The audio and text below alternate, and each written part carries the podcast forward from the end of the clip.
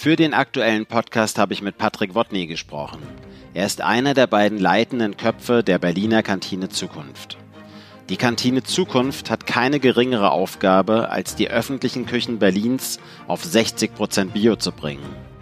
Doch die Kantine Zukunft steht mit ihrer Expertise nicht nur den städtischen Kantinen und Einrichtungen zur Verfügung, sondern allen interessierten Großküchen in Berlin. Hallo Patrick, schön, dass du dabei bist. Hallo Jörg, ich freue mich dabei zu sein.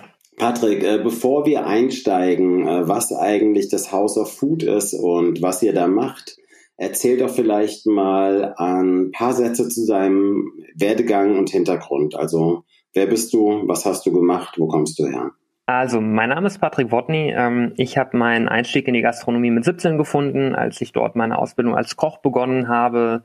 Ähm, also ich habe in einer relativ klassischen Hotellerie angefangen und äh, habe mir dann den Weg über, über verschiedene ja, Spielarten der Gastronomie gesucht, ähm, hatte aber zwischenzeitlich so ein bisschen die Dekadenz in dem Ganzen satt ähm, und dachte, es wäre eine gute Idee, wenn ich mir noch eine landwirtschaftliche Ausbildung ähm, zusätzlich oder wenn ich zusätzlich noch eine landwirtschaftliche Ausbildung mache. Ähm, dazu wäre es auch fast gekommen, aber ähm, auf dem Weg habe ich dann einen Betrieb gefunden, in dem ich als Koch arbeiten konnte und ziemlich glücklich mit meinem Schaffen sein konnte. Ähm, hatte damit zu tun, dass es ein Catering für Kindergartenkinder war, man täglich 1200 Essen in Bioqualität äh, rausgegeben hat und das hat mir extrem gut gefallen. Ähm, danach bin ich nach Berlin gezogen, habe da noch ähm, mal einen Abstecher in die Sternegastronomie gemacht, unter anderem ins Nobelhart und Schmutzig. Und meine letzten Stationen vor der Kantine Zukunft waren ähm, unter anderem die ähm, Küche des äh, Gemeinschaftskrankenhauses Havelhöhe, wo wir auch die Küche ähm, umgestellt haben und dann noch eine Betriebskantine der Drogeriekette DM in Nordrhein-Westfalen. Ähm, und dort waren es auch fast zweieinhalbtausend Mitarbeiter am Standort und wir haben da im Dreischichtsystem Essen gemacht. Das war auch eine echt sehr schöne Erfahrung. Und jetzt sind wir in Berlin und machen die Kantine Zukunft. Sehr schön. Das Thema Dekadenz dürfte dir dann da weniger begegnet sein bei den letzten Stationen wahrscheinlich. Nee, ganz und gar nicht. ähm, aber es kommt natürlich auch immer darauf an, wie man das definiert. Also ähm, ähm, Dekadenz kann ja auch durchaus sehr günstige Lebensmittel sein, die wir uns eigentlich nicht leisten können in der Produktion. Also so könnte man Dekadenz ja auch definieren. Mhm. Mhm. Und das begegnet einem da schon. Okay. Stimmt, ja, auch interessant, ja, das so rum zu betrachten. So, und jetzt macht ihr seit wann? 1. Oktober, glaube ich, oder? Gibt es die Kantine Zukunft? Genau, die Kantine Zukunft gibt es jetzt äh, seit Oktober 2019. Ähm, da haben wir begonnen, daran zu arbeiten. Ähm, anfangs mit einem sehr kleinen Team. Wir haben jetzt zu dritt angefangen. Mittlerweile sind wir schon zu neunt und ähm, konnten uns jetzt äh, trotz aller Einschränkungen, die durch äh, Corona gekommen sind, ähm, mit, mit allen äh, Widrigkeiten, also Mitarbeiter im Homeoffice einarbeiten, bis äh, die ganzen Küchenschließungen, ähm, trotzdem dass das Boot gut durch diese Zeit steuern und ähm, können jetzt wieder da anknüpfen, wo wir im März ein bisschen gezwungen waren, auf die Bremse zu treten. Äh, dadurch, dass die Küchen jetzt alle der Reihe nach wieder eröffnen mhm. und ähm, wir bedingt durch Corona ähm, auch noch sehr, sehr, sehr viele Anfragen bekommen haben, weil das für Küchen natürlich jetzt auch interessant ist, sich nach so einer Zeit auch neu zu positionieren und sich vielleicht auch ein bisschen neu zu erfinden, weil vielen klar ist, so eine Normalität wird irgendwann wiederkommen, aber nicht die alte Normalität. Und also das, das merkt ihr schon, dass da jetzt auch, dass sich da in den Köpfen äh, was gewandelt hat? Naja, also das, das merkt man ja dann erst in der Zusammenarbeit. Äh, was mhm. ich merke, ist, ähm, dass man der Idee gegenüber sehr viel aufgeschlossener ist. Und das hat tatsächlich ja auch damit zu tun, dass das mussten wir ja nicht mehr machen, sondern eine Pandemie hat einfach mit den alten Gewohnheiten mal gebrochen.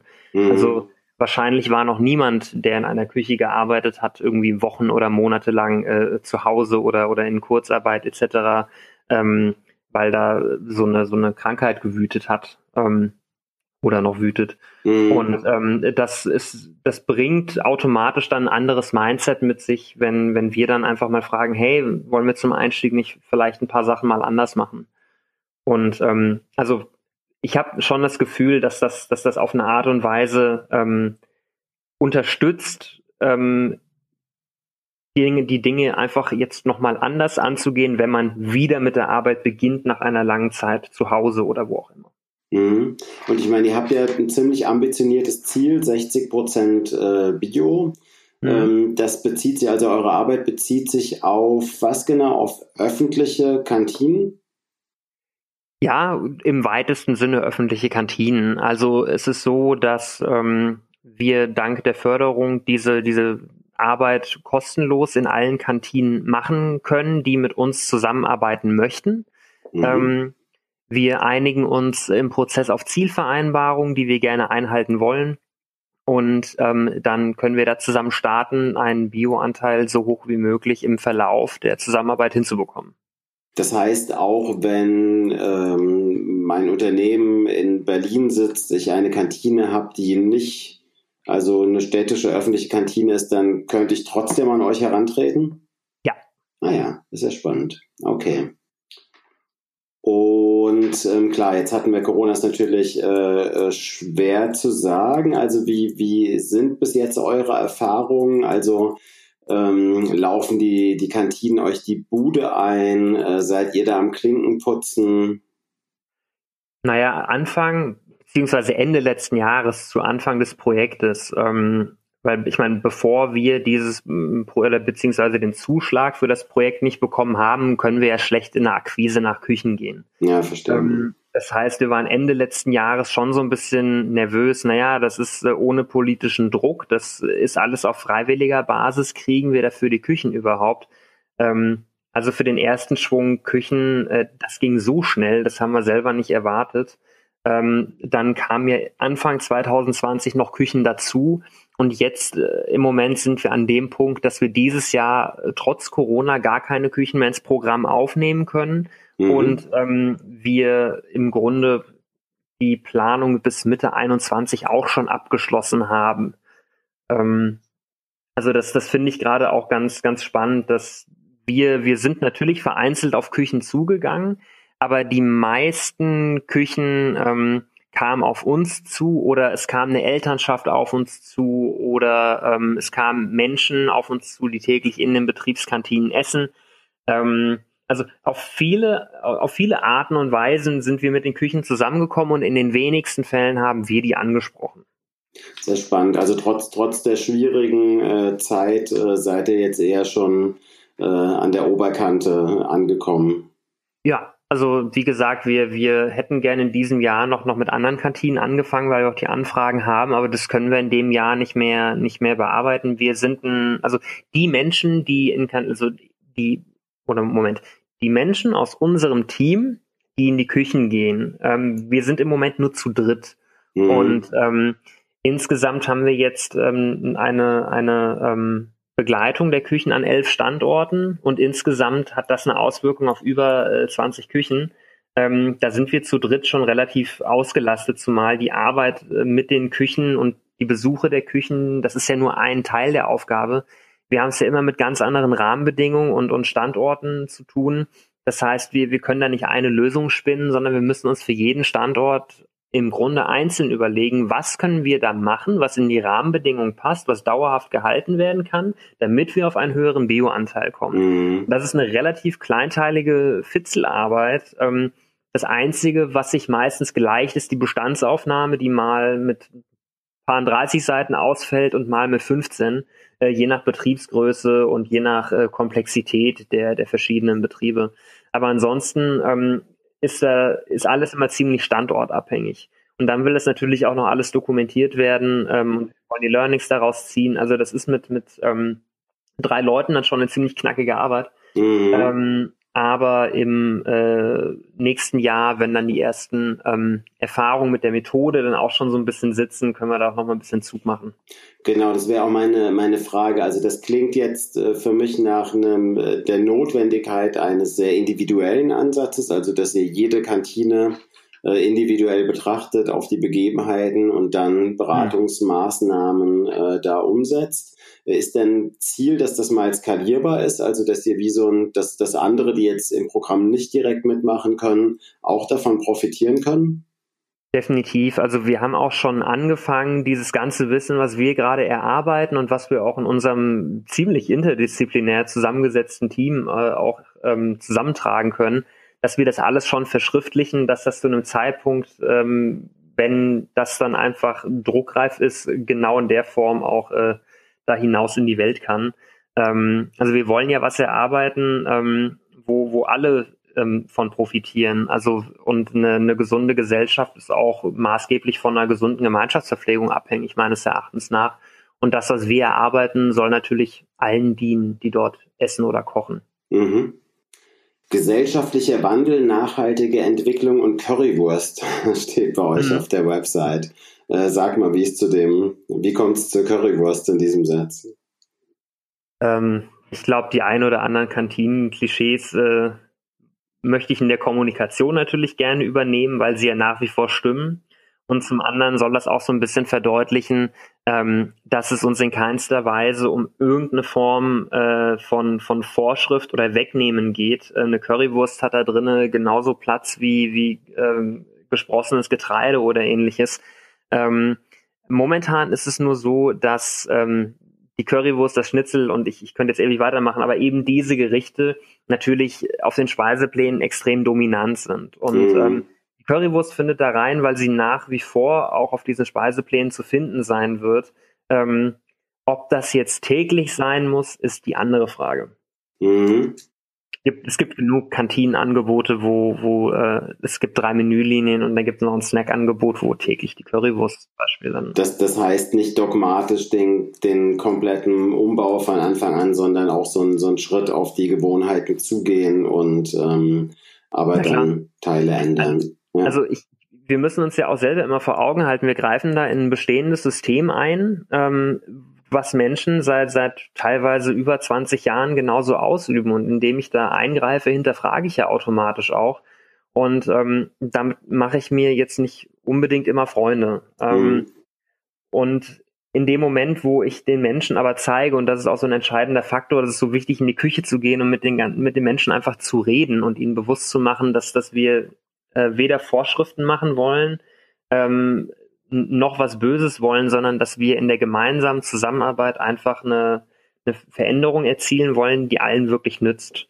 Und ähm, das, ja, das finde ich einfach so ein, einen wichtigen Faktor. Und gibt es da schon irgendwie sowas wie eine, eine, Routine oder ein Muster vielmehr, ist vielleicht der bessere Begriff, was, was du siehst? Also es wird ja oft so sein, dass ihr reinkommt, ne, du hast es ja auch gerade beschrieben, es ist vielleicht erstmal Skepsis da mhm. und, und gibt es dann schon so ein, so ein Muster, wo du sagst, jetzt ne, macht es irgendwie, da macht es Klick und dann kommt eine größere Offenheit? Ähm, nee, das, das Muster gibt es tatsächlich noch. Ich suche auch danach, aber mhm. ich habe es noch nicht gefunden. Das, das sind immer andere Faktoren, wie man dann äh, sich, sich begegnet und wie man das dann beginnen kann. Ähm, an manchen Orten ist das so, dass, dass wir dann einfach mal abfragen, wie wird denn gearbeitet und dann kriegt man eine Antwort und dann machen wir eine Bestandsaufnahme und haben alle Zahlen beisammen und merken, hm, also die Vorstellung, wie gearbeitet wird, gleicht sich mit der Realität leider gar nicht ab. Mhm. Und ähm, das schildern wir dann einfach sachlich und ähm, dann ist man da nicht beleidigt oder so, sondern man ist meistens ziemlich entrüstet, dass man da so ein falsches Bild von der eigenen Arbeit hatte. Das kann zum Beispiel ein Weg sein. Mhm. Und der Weg, der mir am besten gefällt, ist eigentlich der, dass wir das machen und wir, wir merken, hier, hier stimmt einfach ganz viel, aber manche Sachen haben einfach keine Beachtung gefunden. Und ähm, dann, dann können wir im Grunde die Arbeit loben und können dann ansprechen, wie wir mit den gegebenen Umständen und ähm, ein klein bisschen Veränderungen äh, den zum einen den Bioanteil anheben und zum anderen auch das Speiseangebot maßgeblich verbessern können. Und da hat man die Leute noch ziemlich schnell auf seiner Seite. Und dazwischen gibt es natürlich auch noch eine ganze Menge, aber es gibt noch kein, leider noch kein erkennbares Muster. Aber ich glaube, da müssen wir jetzt erstmal 150 Küchen machen und dann, dann haben wir ein Muster, was wir, was wir vielleicht ja. daraus ziehen könnten, ja. Ihr habt ja, also äh, es sind ja äh, zwei beziehungsweise drei Bereiche. Ne? Es geht um die Steigerung von Bio, es geht um die Steigerung von regional und indirekt oder direkt, je nachdem, wie man es betrachtet, ähm, geht es um die Steigerung des Anteils pflanzlicher Rohstoffe genau. auch.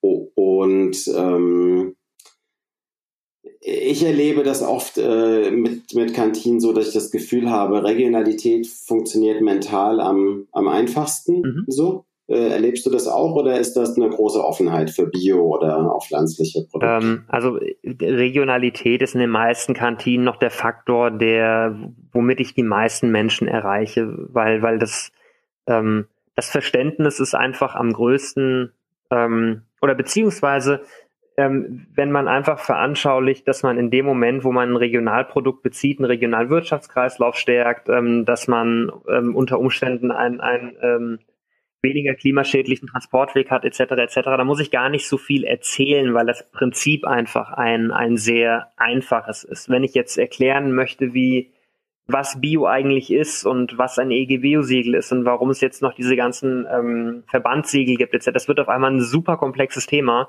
Und ähm, dann gibt es auch noch so viele Mythen, die darum schwirren.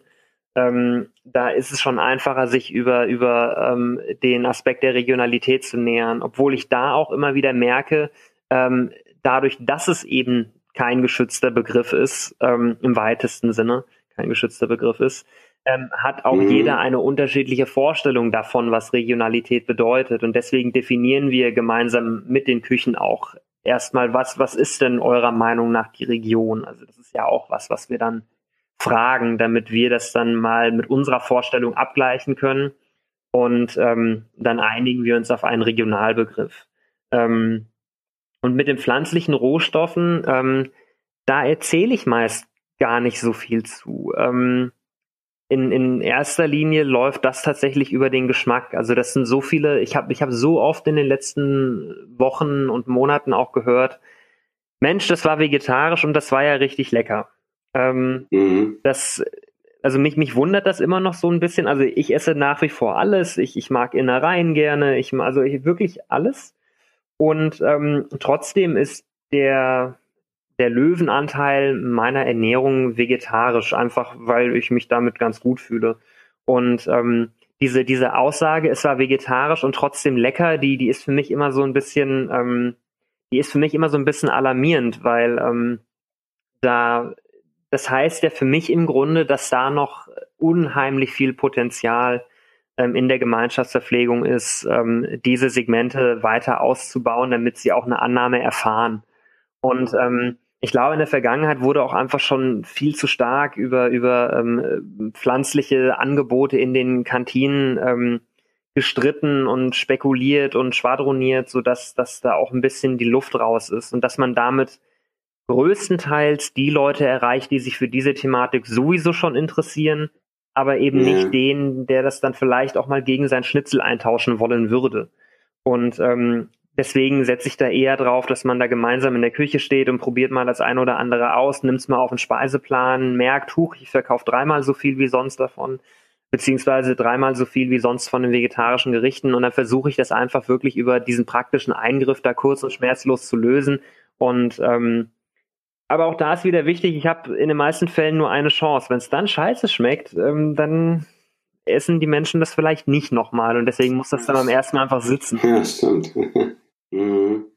Also weniger ideologisch äh, an das Thema pflanzlich, äh, pflanzliche Rohstoffe ja. rangehen, sondern eigentlich mehr über äh, den Geschmack äh, und unaufgeregt äh, dann ja, überzeugen. Also das, das ist für mich der Weg, wie es funktionieren kann ähm, weil das in der, also das ist ein unheimliches Streitthema und, und, und selbst wenn, ich meine, das, das ist ja immer so das, das Paradebeispiel, als es dann um den fleischfreien Montag irgendwann ging. Im Grunde empfiehlt man den Leuten ja im umgekehrten Sinne viermal die Woche Fleisch zu essen und es gibt einen Aufschrei.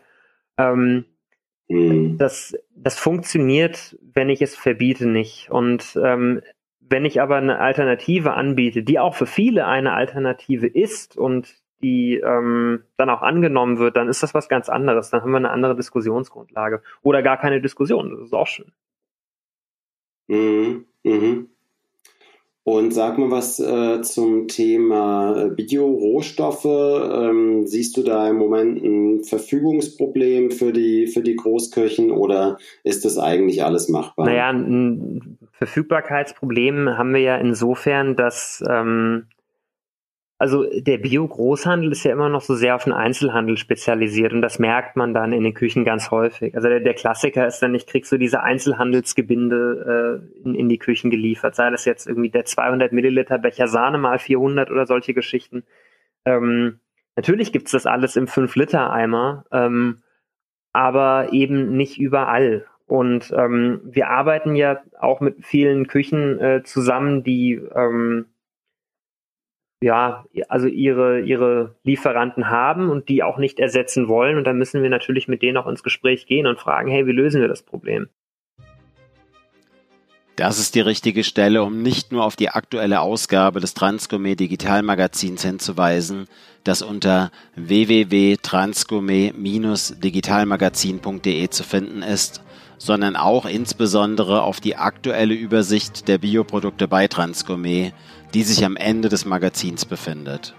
Sehr lesenswert ist auch der Beitrag über regionale Biokürbisse für Berlin und Brandenburg. Die werden vom sehr sympathischen Jungbauer Johannes Arz angebaut und auch in der Region pfannenfertig vorgeschnitten. Und äh, Thema Zertifizierung, also ähm, seid ihr auch äh, mit Küchen in Kontakt, die bisher noch keine Bio-Zertifizierung haben und auch in diesen Prozess reingehen Fast müssen? alle. Ähm, also okay. wir arbeiten mit Küchen zusammen, die eine Zertifizierung haben. Das ist in den meisten Fällen dann natürlich eine Komponentenzertifizierung, ähm, die ich persönlich auch einfach schwer finde, weil also eine, eine Komponentenzertifizierung hat, also ich kenne keinen Fall, wo sie ein Essen verbessert hat.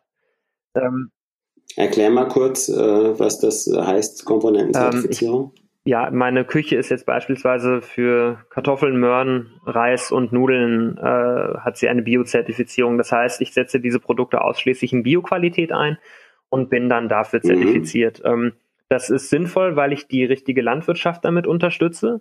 Ähm, allerdings merkt der Kunde in den oder der Gast in den wenigsten Fällen, wenn er nicht explizit darauf hingewiesen wird, dass da jetzt eine Bio-Möhre, Kartoffelnudel, Reis etc. auf dem Teller liegt. Ähm, und deswegen meine ich, wenn ich jetzt ähm, einfach nur den Rohstoff ersetze ähm, und dann den Rest aber beziehungsweise alles wie immer mache und einen Teil der Rohstoffe durch Bioprodukte ersetze, dann merkt das der Gast nicht. Ich schaffe jetzt nicht zwingend einen Mehrwert. Ich unterstütze natürlich die richtige Form oder eine gute Form der, der Landwirtschaft. Aber ähm, dass das geschieht außerhalb der verbalen Kommunikation für den Gast meist im Verborgenen. Also ich habe da jetzt keine, also sensorisch lässt sich das wahrscheinlich in den wenigsten Fällen wirklich ähm, feststellen. Mhm. Und wenn ich jetzt beispielsweise die, den Einsatz über alle Produktgruppen hinweg habe und ich dann selber entscheiden kann, welche Bioprodukte ich einsetze, dann ähm, setze ich sie zum einen über mein gesamtes Speiseangebot hinweg ein und schaffe im, in den meisten Fällen ähm, auch einen tatsächlichen Mehrwert für den Gast, weil es dann einfach besser schmeckt und ich äh, vielseitiger die Produkte einsetzen kann.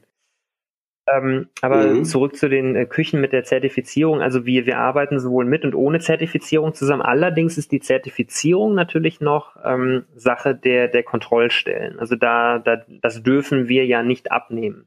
Also wir, wir dürfen ja weder zertifizieren, noch dürfen wir das abnehmen.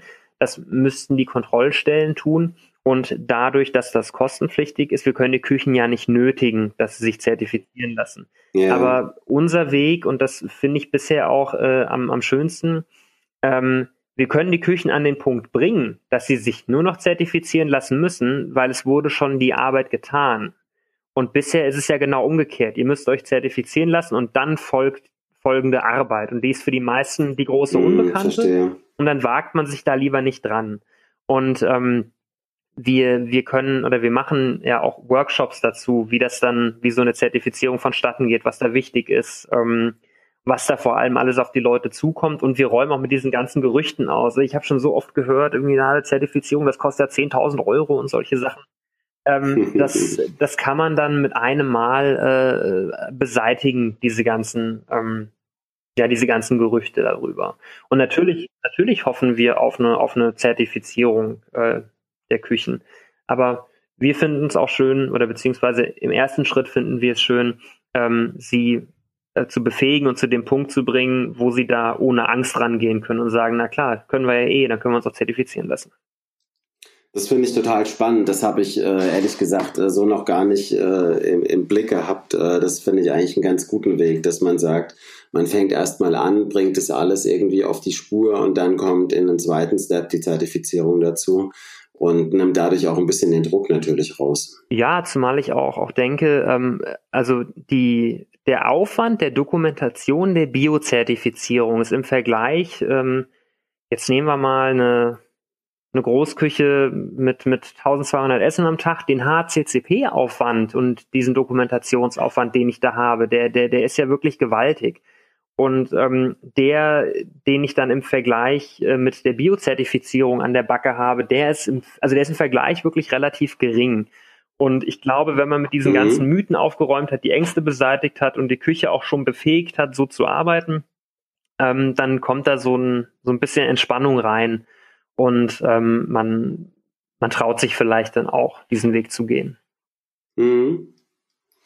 Die, äh, vielleicht noch mal kurz, weil das auch ähm, hatten wir eben in einem Nebensatz die die die Tischgäste, also was die eigentlich mitbekommen vom Thema Bio und äh, begegnet euch das als, als starke Hürde? Also, dass, dass der Küchenleiter vielleicht sagt, ja, ich kann mir das schon vorstellen mit Bio, aber das werden unsere Tischgäste gar nicht akzeptieren? Naja, was, was die Tischgäste oft nicht akzeptieren, sind Preissteigerungen. Ähm, wir arbeiten ja immer in den vorhandenen Budgets und in den vorhandenen Rahmenbedingungen. Ähm, wenn jetzt irgendein Betrieb zu uns sagt, naja, ähm, wir, der Wareneinsatz kann während der Zusammenarbeit, wenn, wenn da was Besseres bei rumkommt, irgendwie um 10, 15 Cent erhöht werden, dann sagen wir natürlich nicht nein. Das ist aber eigentlich fast nirgendwo der Fall. Ähm, wir arbeiten immer mit mhm. den vorhandenen Budgets und Rahmenbedingungen und versuchen innerhalb dieser das Beste dort zu machen und das meiste rauszuholen, was eben für den Standort geht. Ähm, und mit den Gästen ähm, haben wir da eigentlich nie ein Thema. Ähm, ähm, und mit Preissteigerungen haben wir noch keine Erfahrung gesammelt, weil wir das noch ähm, nirgendwo gemacht haben. Und gerade was jetzt Betriebskantinen angeht, speziell bei Preissteigerungen, ähm, das kann auch in den allerseltensten Fällen einfach mal so entschieden werden, weil da ein Betriebs- oder ein Personalrat auch noch ein Wörtchen mitzureden hat und umso größer die Struktur oder Organisation und ähm, umso komplexer wird auch so eine Preisgestaltung. Und das äh, ist immer möglich, aber wir versuchen das immer innerhalb der gegebenen Rahmenbedingungen zu machen, ja. Mhm, okay. Zum, zum Abschluss oder vielleicht als vorletzte Frage oder ähm, ich weiß, dass es in Berlin mittlerweile ein Reizwort ist, wenn man das Wort Dänemark ähm, oder Kopenhagen anspricht. Ja. Äh, da kein, keiner mehr so richtig Lust drauf zu antworten, weil es überstrapaziert ist, mhm. das Beispiel. Und trotzdem äh, komme ich hier nicht drum herum, es anzusprechen. Mich interessiert aber äh, folgender Aspekt. Also äh, die meisten äh, dürften wissen, dass die Kantine Zukunft ähm, in der Grundkonzeption, in der Idee als Vorbild das sogenannte House of Food in Kopenhagen hatte. Und da sind auch ja tolle Sachen passiert in, in Kopenhagen. Was mich aber interessieren würde, ist ähm, deine Einschätzung jetzt auch nach den ersten Monaten oder sowieso nach deiner Expertise. Worin unterscheidet sich Berlin von Kopenhagen und wo gibt es Gemeinsamkeiten? Ähm, also in erster Linie sind das ganz einfache Faktoren ähm, oder ich, ich fange mal an bei der Größe der Stadt. Also Kopenhagen ist äh, viel kleiner als Berlin. Kopenhagen hat die meisten Küchen nicht wie Berlin in Fremdvergabe, sondern die sind noch, ähm, die sind alle an, also an die Stadt angegliedert. Also die meisten, denn über 900 Küchen im Großraum Kopenhagen gehören auch zur Stadt beziehungsweise zu den Kommunen. Und mhm. ähm, da ist der die Möglichkeit, politischen Druck einzusetzen, viel einfacher. Man kann von den Küchen, dadurch, dass sie angegliedert sind, einfach fordern, ihr müsst das machen. Und diese Organisation kann euch dabei helfen, das umzusetzen. Sucht es euch aus. Und dann kann man im Grunde wahllos wählen und ähm, macht das dann. In Berlin ist es so, dass das Ganze ohne politischen Druck geregelt werden muss und auf einer Freiwilligkeit basiert. Ich glaube, das ist der größte und der markanteste Unterschied und auch der, wo ich von Anfang an einen heiden Respekt vor hatte. Ähm, mhm. der, der Respekt ist noch da, ähm, Angst habe ich da keine mehr, weil ähm, das Interesse ist einfach wirklich groß. Ähm, dann kommt noch dazu, dass ähm, die, also die, die Fläche. Ähm, in Berlin ist es so, dass ähm, wir immer noch gar keinen richtigen Überblick haben, wie viele Kantinen es überhaupt in der Stadt gibt. Und das einfach aus dem Grund, es, niemand weiß es. Und ähm, man müsste auf Standortebene hinuntergehen und überall anklopfen und fragen, was es, äh, also wie viele Kantinen es einfach gibt. Und ähm, yeah. wir haben so ungefähre Zahlen, also von, von, den, äh, von den Kitas, von den Schulen, von den JVAs, von den Studierendenwerken und auch von den Betriebskantinen gibt es so schon, schon Zahlen, aber die sind alle relativ lückenhaft, äh, aber an denen müssen wir uns orientieren, während in Kopenhagen einfach, da gibt es eine Liste, wie viele Küchen das gibt und das war's. Also es ist einfach ähm, besser mhm, organisiert. Mhm. Ähm, und ich glaube, die Potenziale sind aber die gleichen, beziehungsweise der, der, ähm, der wichtigste Faktor ist, dass um eine Veränderung zu erreichen, muss ich in die Küche gehen. Und das wurde in Kopenhagen gemacht und das machen wir auch in Berlin. Ähm, was es da jetzt für direkte Übertragungsmöglichkeiten der Modelle gibt, ähm, auch einige, aber eben auch nicht, nicht alle. Also in Kopenhagen wurde auch ganz mhm. viel äh, einfach über Ausschreibungen gelöst. Und über Kopen in Kopenhagen wurden auch ganz viele Faktoren des Handels über Ausschreibungen gelöst. Und ähm, das ist hier eben nicht der Fall. Okay, verstehe. Gut, ähm, ja, es ist äh, ja ist spannend ähm, und natürlich für alle nachfolgenden Städte ist dann sicher Berlin wieder ein spannendes äh, Beispiel. Ähm, kriegt ihr da was mit, dass, dass andere Städte schon an euch äh, rantreten? Weil man weiß ja irgendwie, Bremen hat ja auch hohe Ziele, in München mhm. gibt es äh, hohe Hamburg Ziele. Auch. Ja. Mhm. Kommen, kommen die schon auf euch zu und fragen nach ersten Erfahrungen? Ja, oder? es ist halt immer so ein relativ äh, einfach ein Austausch, wie, wie wir Dinge angehen, äh, mhm. äh, wie, wie das dazu gekommen ist, wie, wie wir arbeiten, ja. Ja. Also schon, schon Interesse okay. da, wie, wie man auch die, die ersten Erfahrungen, die wir jetzt machen, äh, was davon sinnvoll ist und äh, was man übertragen kann. Mhm. Ja. ja. Super. Und sag mal ganz zum, zum Abschluss vielleicht noch, also ähm, bei dem äh, Podcast hören ja dann hoffentlich viele mhm. Großkirchen zu. Ähm, ich habe verstanden, ihr seid schon ganz schön voll bis äh, Mitte nächsten Jahres im Grunde ausgebucht. Äh, macht es trotzdem Sinn, sich zu bewerben bei euch, äh, um Unterstützung ja, zu bewerben? Ja, bitte, auf jeden Fall. Also ähm, zum, zum einen ist es so, dass äh, wir natürlich, also wir haben einen relativ langen Projektzeitraum, äh, den wollen, da sind wir froh, wenn wir den einfach so, so gut wie möglich planen können. Und ähm, zum anderen ist es immer mal so, dass, dass wir in einer Küche mal so einen kleinen Durchbruch haben, wo wir dann merken, okay, ähm, hier sind wir eigentlich bald durch und dann werden da auch wieder früher Kapazitäten frei. Also es kann immer mal sich äh, was, was verschieben. Vielleicht springt auch mal jemand ab. Das ist bisher noch nicht passiert. Das ist bisher noch nicht mhm. passiert. Hoffen wir auch nicht, dass das passiert. Yeah. Aber ähm, es ist immer schön, da mal anzuklopfen, äh, einfach um mal auch einfach auch, um mal ins Gespräch zu kommen. Ich finde das ja auch spannend. Also, weil mhm. die Menschen, die auf uns zukommen, die das wollen, die haben ja ganz oft auch ein, auch ein Motiv dahinter. Und das finde ich auch mal spannend zu sehen, was treibt die Leute da eigentlich zu uns. Mhm. Und wie geht es ganz praktisch? Also wie, wie, wie meldet man sich bei euch? Also gibt es da ein Formular auf der Website? Genau, oder? auf unserer Website, also www.kantine-zukunft.de. Ähm, da gibt es ein Formular ähm, und ansonsten haben wir eine Kontaktadresse, ähm, der, man, der man so schreiben kann. Also wir, wir okay. reagieren relativ mhm. zügig auf beides.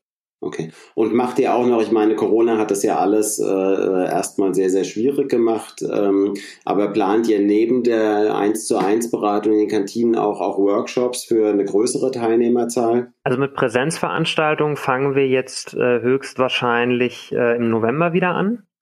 Äh, wenn da jetzt mhm. nicht noch irgendwas dazwischen kommt, was unberechenbar ist. Ähm, also ist November geplant. Ähm, größere Workshops. Wir gehen ja jetzt in den Bau der Küche. Ähm, ist auch wieder relativ, also eine Küche bauen, da die Welt braucht Ah, ja, stimmt. Äh, genau, ihr seid, äh, seid am Umziehen gerade. Wir sind jetzt umgezogen, ja. Umgezogen? Genau, wir sind jetzt in äh, Kreuzberg in der Markthalle 9. Ja, ist Schön. auch ein, ein geeigneter Ort für unsere Arbeit. Ist ähm, die Lehrküche entsteht gerade noch, die Büros sind fertig, ähm, aber bis Ende des Jahres haben wir dann die äh, Lehrküche hoffentlich auch schon eingeweiht.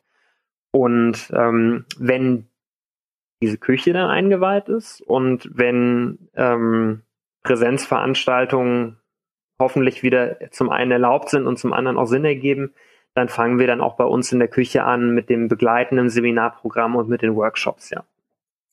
Okay. Und wie, wie erfährt man davon? Ihr habt, glaube ich, ein Newsletter, genau, News, Social Media. Genau, Newsletter, ähm, eigentlich alle Kanäle von Social Media. Ich glaube, Twitter bedienen wir nicht. Ähm, und eben auf unserer Webseite wird das auch immer äh, angekündigt, wenn, mhm. wenn da was stattfindet. Ja.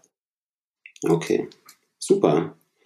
Sehr spannend, Patrick. Das war selbst für mich, wir haben uns ja schon öfter mal äh, bei der einen oder anderen Gelegenheit äh, unterhalten über die Kantine hm. Zukunft auch und so, aber das war jetzt auch für mich nochmal spannend, das so äh, geballt zu hören. Äh, dickes Brett, was ihr da bohrt, oder viele oh, ja. Bretter sogar, die ihr bohrt, aber ich finde das ziemlich klasse und äh, finde, du das hast du eben auch nochmal gesagt, ihr seid kein hektisches Projekt, äh, was jetzt in zwölf Monaten irgendwas runterreißen muss und das Ganze ist ja auf äh, längere Dauer. Genau, angelegt. also wir, wir sind ähm, voraussichtlich ähm, jetzt noch äh, über dreieinhalb Jahre damit beschäftigt, ja.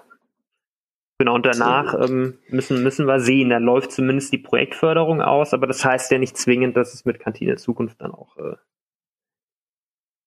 ja. Nee, genau. Kann, kann, kann, genau. weitergehen. Genau. Super.